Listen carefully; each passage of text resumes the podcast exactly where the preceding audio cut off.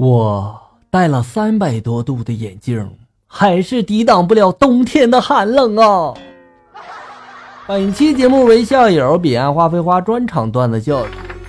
做生意亏了本儿，去找朋友借钱，准备东山再起。儿子呢？这时候写完了作业，我同意带他一起前往。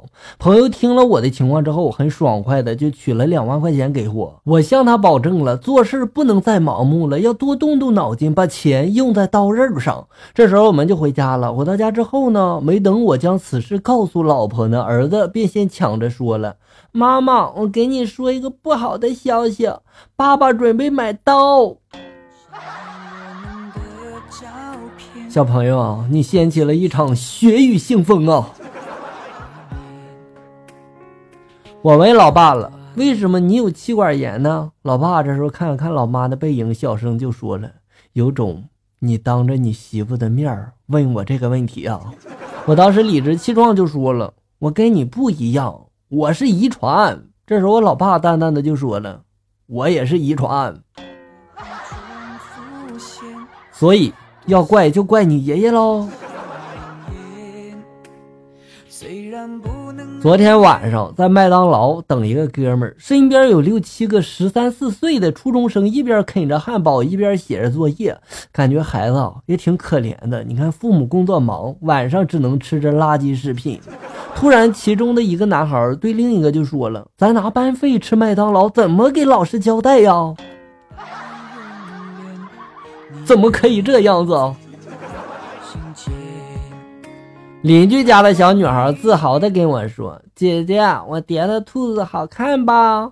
我就说了：“好看。”然后她仍不死心的说：“你拍一下嘛。”这时候我果断一掌下去，兔子稀烂了。顿时那孩子冲着我就吼了：“我是叫你用手机拍，不是用手拍。”这姐姐肯定是嫉妒你叠的这么好。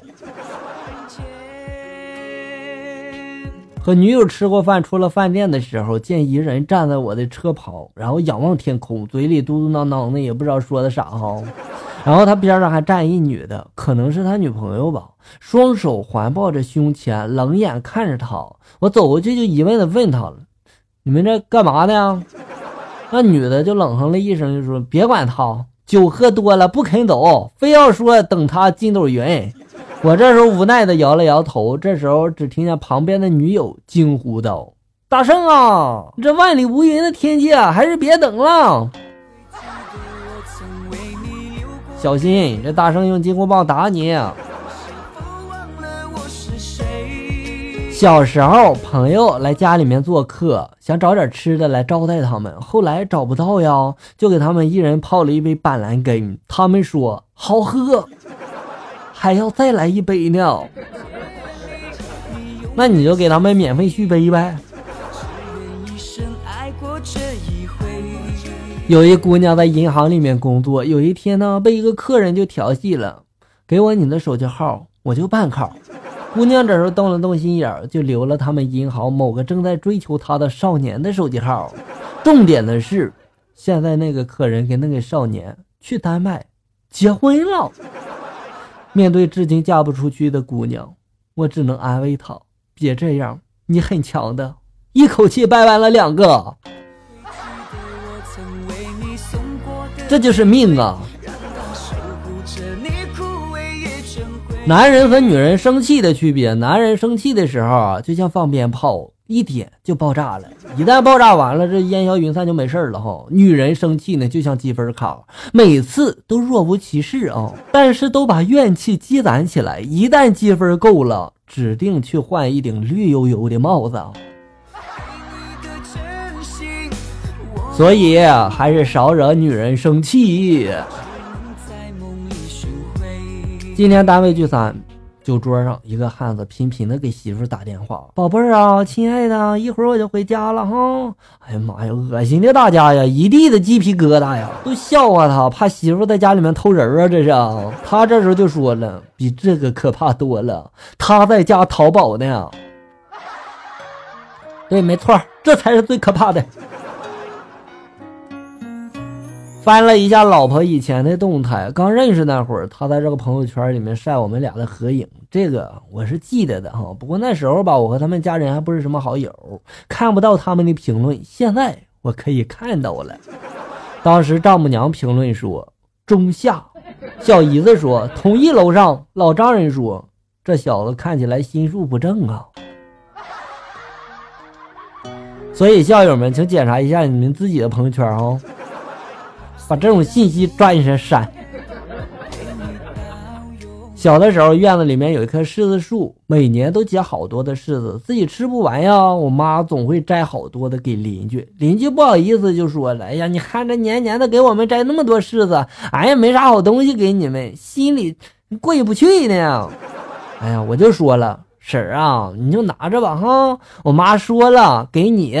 总比喂猪强啊！给你还有个人情呢，反正猪也不爱吃。回家没少挨打吧？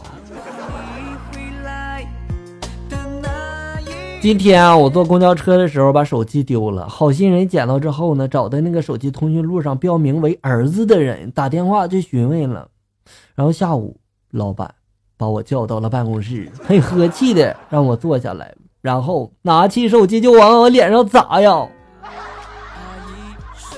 这不是你活该吗？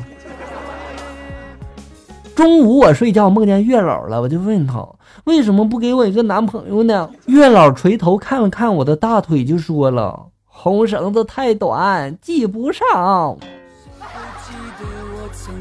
是时候减减肥了啊！和老婆晚上睡觉前吵了一架，不想和对方说话，于是呢，我就递给老婆一张纸条，上面就写着明天早上六点半叫我起床。然后早上醒来，我慌张的发现已经七点半了，老婆也去上班了。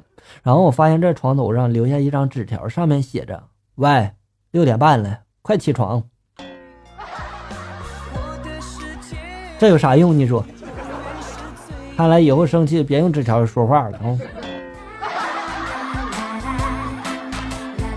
好了，小友们，本期节目到这里就要结束了。欢迎大家关注咱们节目的同名微信公众号“醋溜段子”，上面有笑哥发布的更多搞笑内容。我在这里等你，咱们下期再见。